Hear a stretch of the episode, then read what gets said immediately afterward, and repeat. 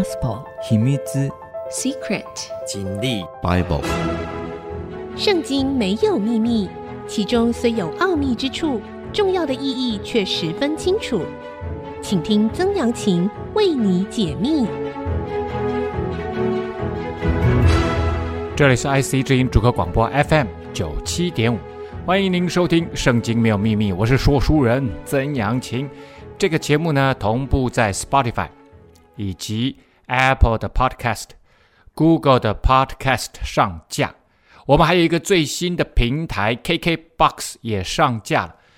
如果您在 Podcast 收听，欢迎您按下订阅，就会在每一集收到我们的节目，收听非常方便。上一次节目呢，我们说到了以色列，他们分裂为南北两国。这时候的北国已经被灭了，然后只剩下南国犹大国。犹大国经历了他们在末年哈、最好的一位最敬重上帝的啊西西家王之后呢，没想到他的儿子完全反其道而行，马拿西引进了这个中东地区两河流域各式各样的拜星象的其他的假神偶像，更多的引进了耶路撒冷。以至于上帝非常的愤怒啊！这时候呢，到了马拿西的孙子约西亚王，他在就位之后呢，他就施行了极重大的宗教革命啊。然后呢，他他虽然是八岁才呃就就位了哈，但是呢，他却啊这个开始哈除掉他他阿公那个时代的什么丘坛呐、庙宇啦、木偶啦、雕刻的偶像啦、用金属铸造的偶像啦。啊、把那个巴力，还有他的呃太太啊，哈，还有各式各样的，甚至他把那一些的偶像啊，突破了他们犹大国的边境，进入了北国啊，马拿西啦、以法莲呐、西缅呐、拿弗他利各个支派。拿弗他利其实已经到了以色列的这个呃整个国家的最北边了，所以他其实深入了。为什么？因为这块土地现在虽然归亚述国所管。殖民呐啊，但是呢，亚述国这时候亚述帝国他自己本身自顾不暇啊，以至于呢，呃，约西亚王呢能够穿越国境到了他们那边，帮他帮他们清除偶像啊。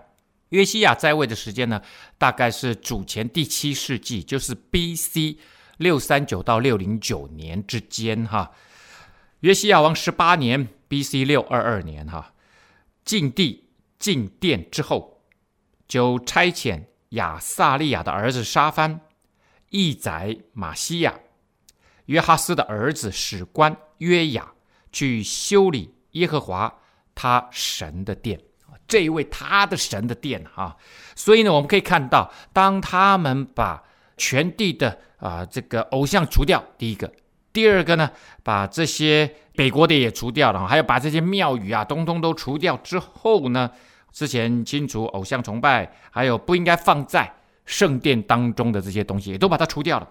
这时候要重建圣殿，啊，这个重建圣、修理耶和华殿，就是重这个重建，不是把它拆掉，就是建筑物在那里，但是呢，里面其实已经变得乱七八糟了，被搬进去新的偶像了，然后那个整个结构呢也被重新改过了哈，所以他们会在实体的建物的损坏方面。第一个呢，会先把它补回去，有些是被偷的器皿啊，啊，耶和华神殿里面的器皿很多是非常贵重的啊，被偷的啦，或者甚至被拿出来啊，为了要讨好他们的这些啊，他们因为现在已经变成像亚述的附庸国，他们要讨好亚述国啊，这些圣器皿，还有那个本来贴在柱子上的金箔，墙壁上的金箔被刮下来的，要补回去。这是第一个实体建筑物的方面。第二个呢，恢复对神的敬拜跟祭祀。这个圣殿那个空的建筑没用啊，重点是有没有人在当中敬拜，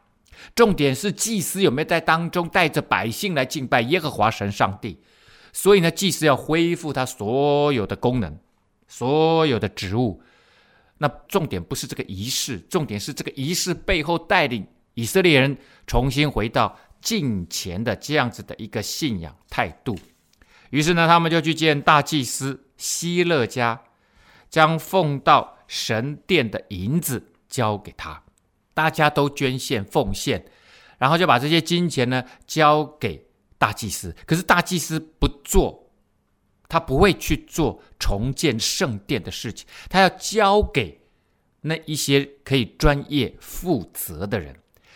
这个银子呢是看守殿门的利未人，从马拿西、以法莲和一切以色列剩下的人，以及犹大、便雅悯众人，并耶路撒冷的居民收来的。好，这些奉献是从哪里来的呢？从北国跟南国。南国当然没问题，就是犹大跟便雅悯支派嘛。哈，那北国呢，主要就是马拿西跟以法莲，这是比较靠近南国的这个部分。那它在更北，像刚刚讲的拿弗他利或是加利利地区，这个在更早之前，一批早就被亚述帝国给掳走了，穷而又穷，大概也收不到什么奉献。所以呢，现在就在马拿西跟以法莲北国的区域当中。那是由谁来收？是由利未人来收。利未人他的工作是什么呢？利未人的工作呢，其实就是帮助祭司来完成祭司敬拜上帝的工作。所以呢，他在这个圣殿里面啊，他现在呢，先第一个帮忙收集这些奉献，又将这银子交给耶和华殿里面督工的。转交修理耶和华殿的工匠。好，现在在利未人当中，他们又找出那一个监督工程的人，也是由利未人负责。但是呢，这些钱呢，修理圣殿要有工人呐、修理圣殿要有材料，这些都是要钱的、你不能够单单一个命令下去，然后没有钱、没有人，这是不可能的代志。而这些都不是立位人能够办到的，他要找那个非常 professional 的专业的工匠。哦，工匠就是交给木匠、石匠买凿成的石头和架木，架在那个梁上的木与栋梁，修犹大王所毁坏的殿。因为因为圣殿是在犹大国里面嘛。哦，那之前有一些像玛拿西呀，哈，像这个亚哈斯王啊，他们都乱搞，破坏了上帝的圣殿。这个时候呢，要重新来修建，买材料啊，石头的材料、木头的材料。啊，栋梁的材料啊，地基石材啊，这个都要补齐的。木匠、石匠啊，专业人员呢，来修理圣殿。这些人办事诚实哦，这个很重要，因为这么多钱呐、在你手中的运用，一定要好好的运用。上帝啊，在新约耶稣的口中说出了：“你们在小事忠心，我就把大事交在你手中。”那这个是大事啊。啊，显然这些人之前都是非常诚实的这些做工的人呐、啊。督工的是利未人，因为利未人他们最知道整个圣殿的状况，所以呢，他们一定可以做很好的顾问，对这些啊这做工程的人，而且呢，哎，他还可以监督他们有没有好好做啊，是不是做到位？督工的是立位人米拉利的子孙雅哈俄巴底。催督的呢是哥辖的子孙撒迦利亚、米舒兰。催督的就是有没有按照时程来完成，schedule 有没有跑得刚刚好啊？还有善于作乐的立位人啊，这作乐的利未人什么意思呢？这个跟音乐有关的啊。那音乐有关，哎，这个很重要啊，要敬拜上帝，要有诗班呐、哦，还要有圣乐啊。那这些呢，可能跟舞台有关啊，跟什么东西有关？那还要恢复那些乐器哈、哦，这个他们都要赶快就位啊，因为这个圣殿弄完了，一定会怎么样？一定会有奉献圣殿的这样子的一个礼仪跟祭祀啊，所以这些全部都要一起啊，不不能说我圣殿完成了，然后这些慢慢再来，不行，都要一起进行。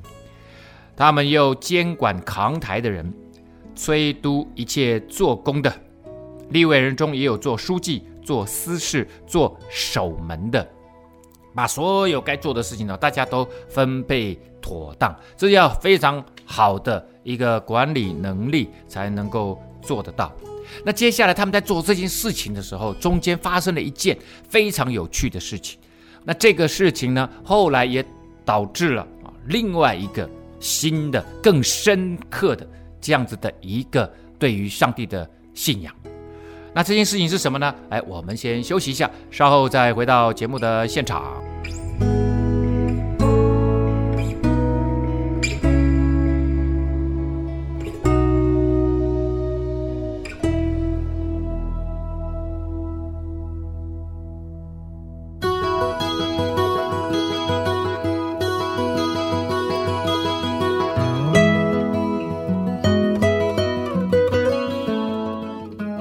回到《圣经没有秘密》，我是说书人曾阳晴。刚刚我们讲到了以色列南国犹大国，他们约西亚王啊啊，约西亚王在 B.C. 六二二年的时候，他即位第十八年，他开始整理圣殿。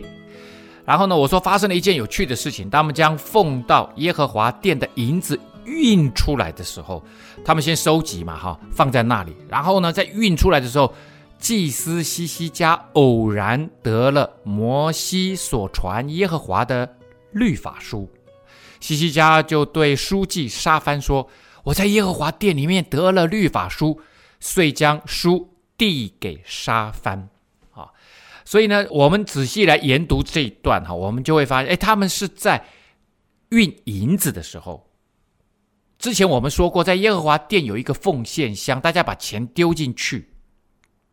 所以呢，他们一定是在很多奉献箱里面把银子运出来的时候发现这件事情，所以很可能就是有人把这个摩西的律法书放到了奉献箱里面啊。那他很久没有人用这个奉献箱啊，因为之前这个王根本就不管这个呃耶和华的圣殿呐啊，这时候他们重新来启用。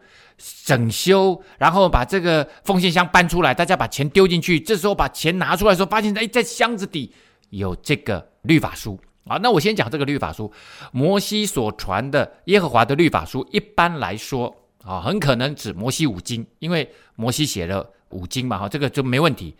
那也可能呢，特别指出埃及记、立位记、民数记三卷，因为这里面比较写多写他们的搬迁、远离。啊，搬迁到迦南地啊，远离这个埃及，出了埃及的这整个历史啊，也写了一点律法书啊。那也有可能只是在写他们出埃及记的这样子的一个过程啊，然后把世界写出来啊。当然也有可能是在写生命记啊这一卷书，因为它可能只有一卷书所传耶和华的律法书哈。那从后面来看的线索来推敲，应该至少啊，其中这一卷书应该包含生命记。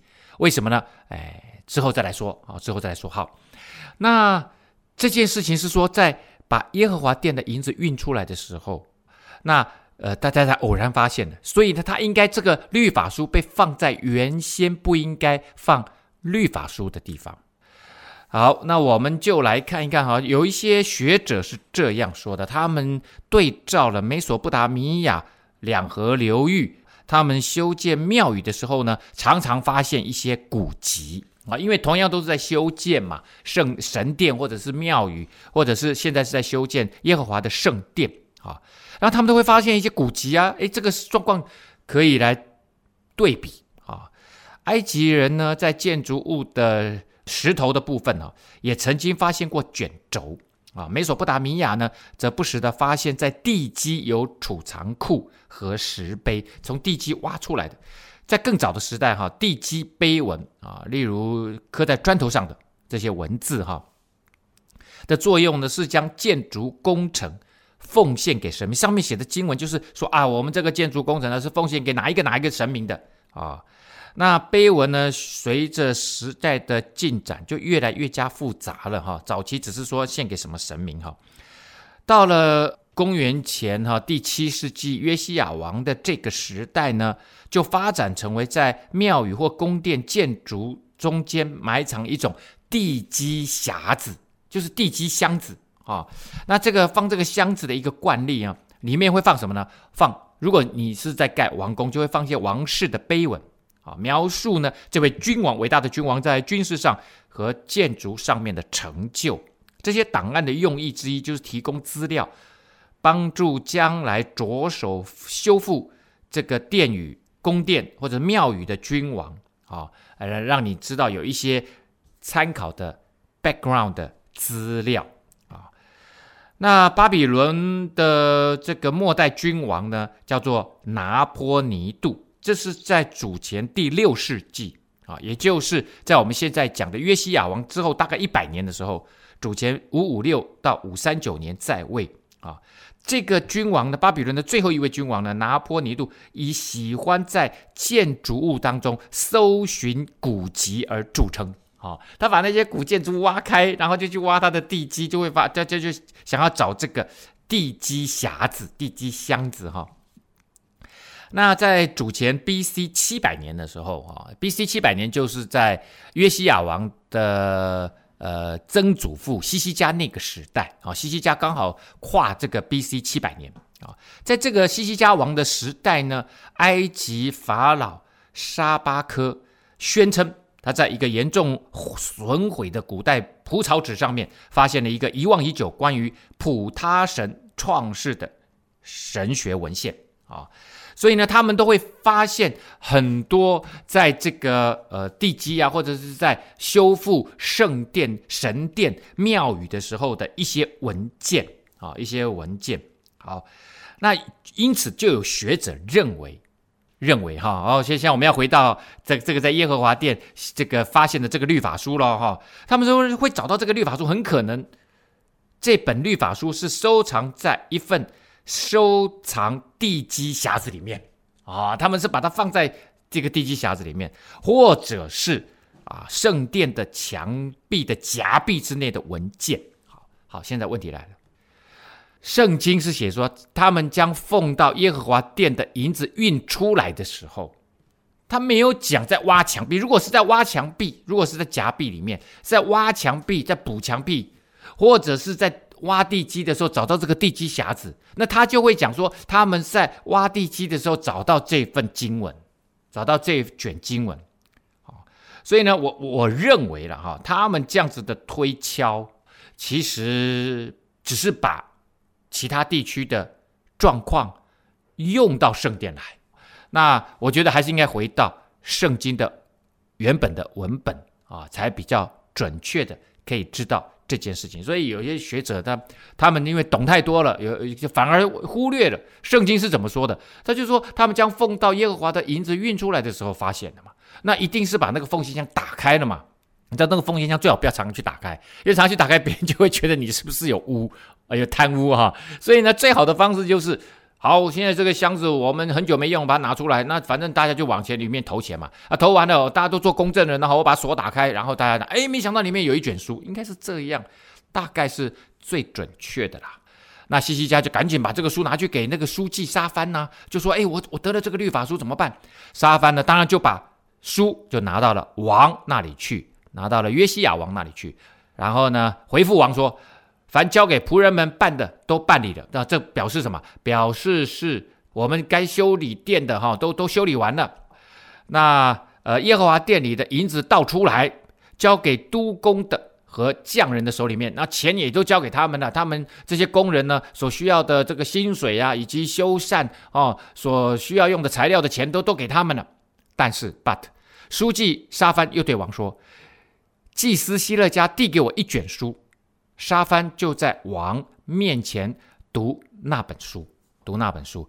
那这边呢，我我们再回到刚刚那一节哈，就是说他们将奉到耶和华殿的银子运出来的时候，祭司希勒家偶然得了摩西所传耶和华的律法书。偶然两个字很重要，这个又讲到了偶然神学，对不对？我说，因为。万事万物，宇宙万物都是耶和华神所创造的，我们人也是他造的，所以万事万物都在神的手中。在我们人看，我们人喜欢用因果关系，当因果关系无法解释的时候，我们就说它是偶然的。但是上帝是掌管全面的，他这个整个全面对他来讲是一个大的系统，所以呢，他知道是他让这件事情发生的，他要让。这个约西亚王不仅仅是圣殿重建，不仅仅是呃祭司恢复祭坛啊，恢复着整个仪式，更重要的是他让全国的国民、全部的百姓知道要如何来敬拜这位上帝，所以呢，给了他这一卷书，让这一卷书重新被发现。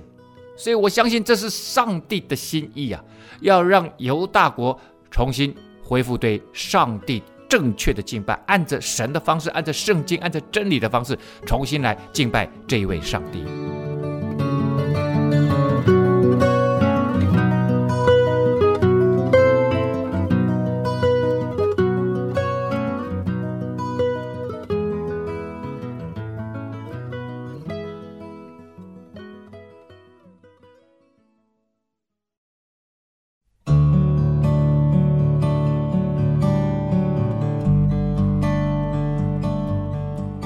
欢迎您回到《圣经没有秘密》，我是说书人曾阳晴。刚刚我们讲到了犹大国的约西亚王呢，吩咐利未人下去把圣殿好好的修缮一番。于是呢，他们在北国、在南国收集了非常多的奉献之后，把这些钱要从奉献箱拿出来，交给工匠们啊。没想到就在奉献箱里面发现了一卷。这个摩西所写的啊，这个圣经经文，那原先呢，圣经的律法书应该放在约柜旁边，因此啊，在约柜旁边发现这本书的这样子的一个可能性是不存在的啊。有有些人认为，诶，也可能是在那边发现的，不会的，这边已经讲了，他就是在运耶和华。殿的这个银子的时候，发现这件事情。我相信他们整个在整修圣殿的时候，每个地方都看过了，就是明处啊，或者是原本应该要放那个地方放圣经的地方都没有了，因为以前这些呃这些乱七八糟的君王已经都把这些东搞得乱七八糟了，所以我相信不在那里，就是因为他放在不应该放的地方啊、哦。那明处没有，就是因为在。奉献箱里面一定是被人家为了要保存，所以把它藏到奉献箱里面。那因为长久没有人在奉献了，所以呢，没有人去动那个奉献箱。这时候大家再把钱投进去，拿出来的时候，发现经书了。没想到沙帆在王的面前念那个经书之后呢，王听见律法书上的话，就撕裂衣服啊。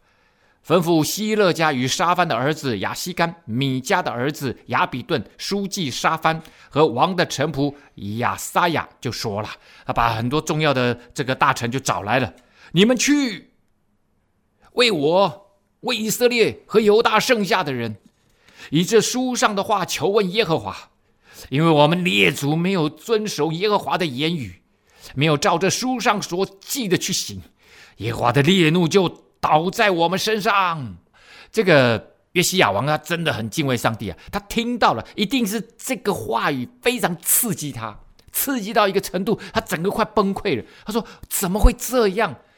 当他看到上帝的圣经的话语的时候，他非常的震惊啊！这个上帝的信仰不是我们自己凭空可以想象的哦，做一个好人就好了，你就会蒙福，不是这么回事的。上帝对于神的儿女、神的子民有他非常特殊的旨意跟带领，就像父亲带领孩子，他有他一定的方式，知道怎么样带领人民是最好的，带领神的儿女是最好的。所以当他们没有经书以后，他们就随便乱来呀。所以我说这是有上帝的旨意，让他们偶然发现是有上帝旨意的，那绝对不是偶然的，是上帝刻意的要他们发现这件事情啊。所以呢，约西亚王一听到，哇，非常震惊，说：“你们帮我去求问，那去求问谁？在以前我们来看，就是求问先知啊。”于是呢，这些人希勒家和王所派的众人都去见女先知户勒大。显然，现在在耶路撒冷城里面呢，女先知啊，这个先知是女的，以前也有过了哈。但是并不多啊，女先知户勒大应该是非常重要的一位先知哈。户勒大是掌管礼服沙龙的器，掌管这个礼服当然就是祭司献祭的礼服哈。那这个礼服呢啊，原来是外套啊，应该就是祭司在祭礼当中啊所穿的长外套。那他先生呢，等于说也在管理做圣殿管理的事情哈。那户勒大应该他们家。也是在耶路撒冷，常常在圣殿啊，啊，或者是在宫殿附近啊活动的，因此呢，快速的去找他来，这也是可能呃，这个距离很近，也是其中之一啦，啊，也是其中之一。沙龙呢是哈斯拉的孙子，特瓦的儿子。户勒大呢住在耶路撒冷第二区，他们请问于他，哦，这个耶路撒冷第二区哈、在这个时代，其实还有其他的先知啦，包括耶利米啦、西番亚啦，哈。像西班牙书呢，第一章，西班牙呃是一个先知的名字哈，也在这个时代，只是他们没有去问这两位伟大的先知，而跑来问女先知呼勒大，所以我相信，因为呼勒大就在常常在附近，大家很容易就快找到他。西班牙书里面曾经这样子说过哈，第一章第十节说，当那日，从二城发出哀嚎的声音，从山间发出大破裂的声音。啊，这在讲神未来要审判犹大国了。啊，神的审判会临到的时候，你们就知道厉害了。哦，他特别讲二城哈，因为他之前有讲过，从鱼门必发出悲哀的声音。啊，那这个鱼门呢，其实就是在耶路撒冷的北边。那二区也是在指耶路撒冷的北。耶路撒冷它比较从南边圣殿，还有锡安山啊，宫殿区啊，这本来是比较南边，那么渐渐渐渐往北边越来越发展。那这北边发展呢，它就被称为。应该就是耶路撒冷新区了，在那个时代哈，那现在来看都是旧区哈，古老的区域哈。那那个时候应该叫新区或者叫第二区。那他们就赶紧跑来找他了哈。他就对他们说：“呼勒大呢，就对这众人说，耶和华以色列的神如此说：显然，上帝借着他啊，要对约西亚王以及犹大国的这一些人民来说话。你们。”可以回复那差遣你们来见我的人说：“啊，你们回去，谁差遣你们来？你们回去告诉他。那当然就是约西亚王了哈。耶和华如此说：我必照着在犹大王面前所读的那书上的一切咒诅，降祸于这地和其上的居民，因为他们离弃我，向别神烧香，用他们手所做的惹我发怒。”所以我的愤怒如火倒在这地上，总不熄灭。哦，哎呦，你不是说现在约西亚王不是不是已经整个在倒正了吗？约西亚王是在倒正，没错。但是显然还有人偷偷的在拜，因为之前马拿西兴起的这个导入假神偶像、进口假神偶像，大大的哦，这个支持假神偶像敬拜的活动实在是太热烈了，以至于当时的全国人民都陷入一种狂热。拜这些假神偶像的这样子的活动当中，所以我相信，虽然约西亚王他想要翻转这个情势，但是呢，应该还是很多人啊，之前拜过，现在可能也还在拜。所以呢，上帝震怒啊，说我的审判必要临到，我在这个书上写的一切咒诅啊。然而差遣你们来求问耶和华的犹大王约西亚王哈，你们要这样回复他说：耶和华以色列的神如此说。至于你所听见的话，就是听见我指着这地和其上居民所说的话，你便心里敬服，在我面前自卑，撕裂衣服，向我哭泣。因此，我应允了你。这是我耶和华说的。刚刚我们看到了那个约西亚王，他听到这话的时候，他怎么样？他撕裂衣服啊，啊、哦，他痛痛的悔改啊。啊，受到的非常大的刺激呀！啊，他认为上帝的烈怒要倒在我们身上了，所以呢，赶紧叫人去。这里呼勒大他没有没有在皇宫里面哦。呼勒大知道神告诉他，神知道约西亚王的反应，所以他就说：约西亚王心里敬服啊，他非常的崇敬上帝，他非常愿意顺服上帝，在我面前自卑。谦卑下来，撕裂衣服，向我哭泣，认罪悔改。所以呢，我就应允你。这个你当然指的约西亚王。所以看到了约西亚王这样的反应，让神的心意被翻转了啊！只要你愿意认罪悔改，在神的面前，神都当你是好孩子。他本来要降下来的这个大的审判、烈怒、惩罚都改变了啊！所以约西亚王因着上帝的话语。啊，因着这卷书，他呢认罪悔改，而他的认罪悔改也带来了上帝的怜悯跟慈爱。我必使你平平安安的归到坟墓你列祖那里去。我要降于这地和其上居民的一切灾祸，你也不至亲眼看见了。他们就回复王去了。所以呢，上帝做了一个延迟的动作。什么延迟的动作呢？说你因为你这样子的认罪悔改，这样子的痛痛的想要寻求我的面，所以呢，你在世之时，约西亚王，你还活着的时候，不会看见耶路撒冷被围，不会看见巴比伦来灭亡犹大国，而且你会平平安安的啊，回到你列祖那里去啊，跟他们一起，而且呢，也不会在你还在世的时候。让这一切毁灭的灾祸临到耶路撒冷，这是神的慈爱啊！我们休息一下，稍后回到节目的现场。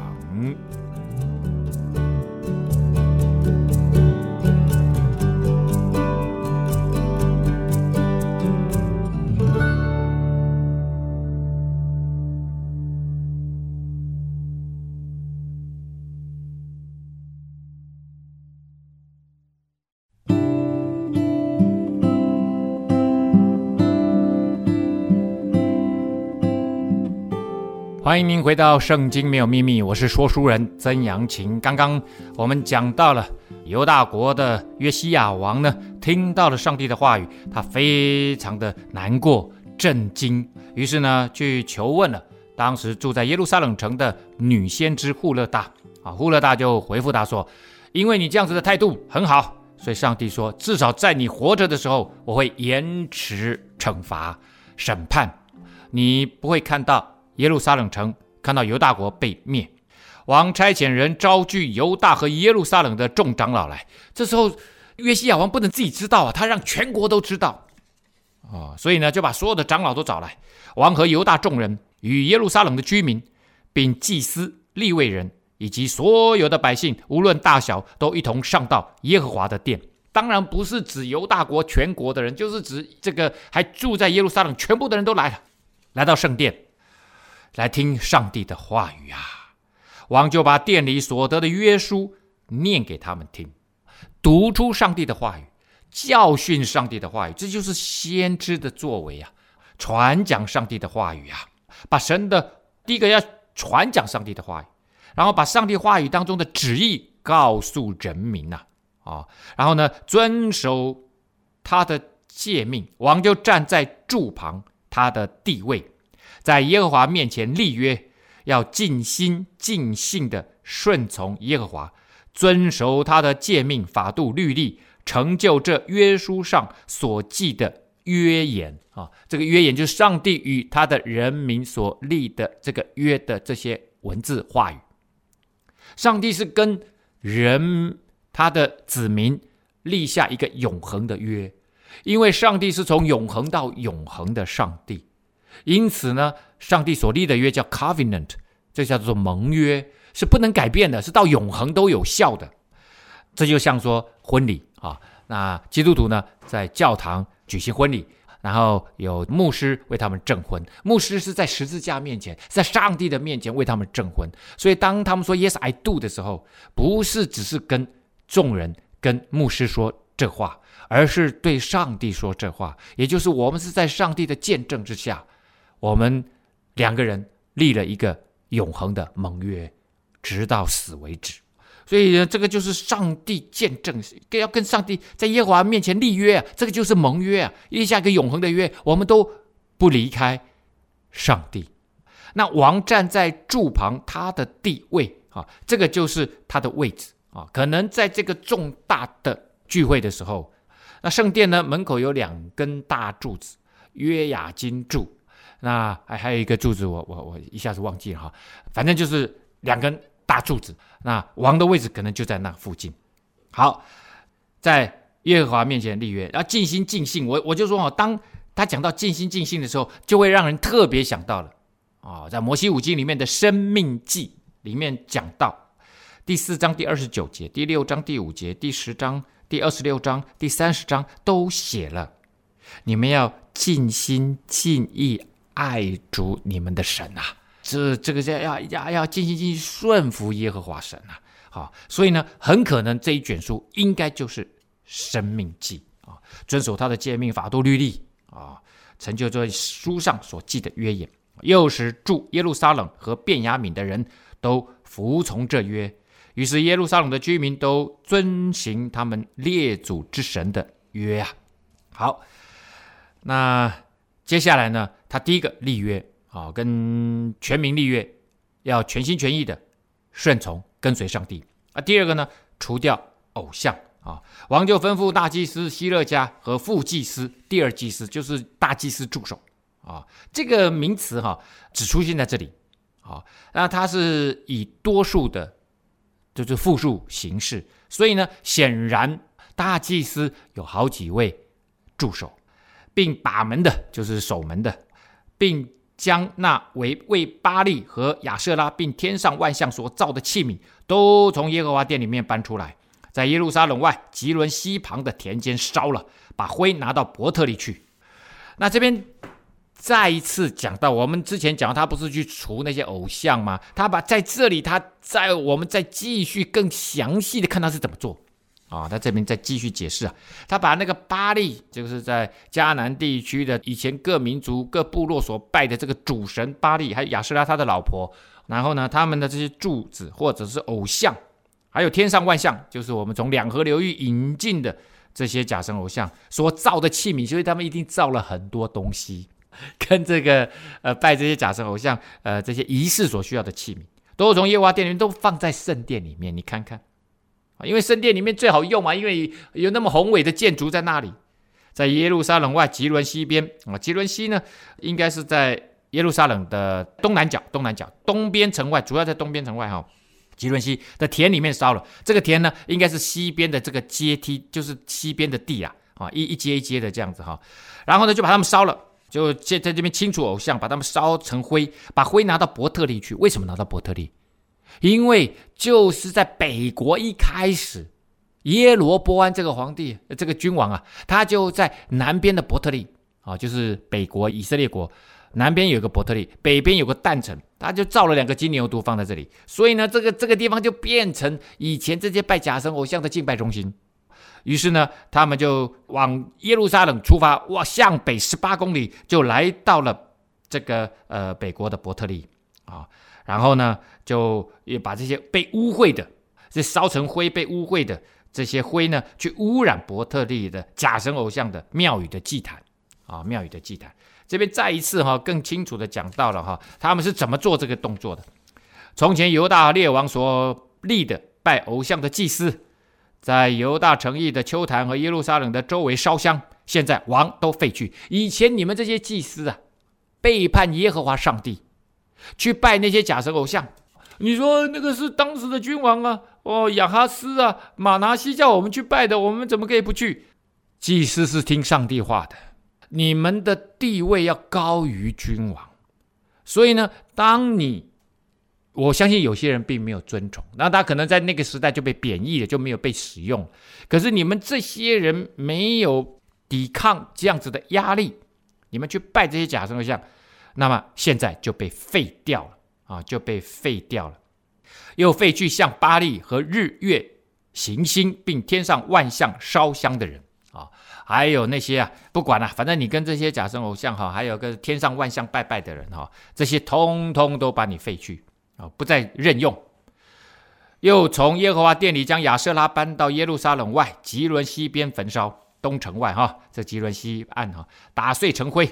将灰撒在平民的坟上，那把它烧了以后，烧在平民的，就是终极破坏。在以前，他们认为所有的东西啊，只要跟坟墓啊牵扯上关系的啊，就是永远在没办法使用了啊。所以这些偶像呢，在以前乌加列文献里面有讲如何彻底摧毁一个神的偶像、神奇偶像的四部曲。第一个呢，先烧啊，把它烧坏；第二个，把它磨磨成灰。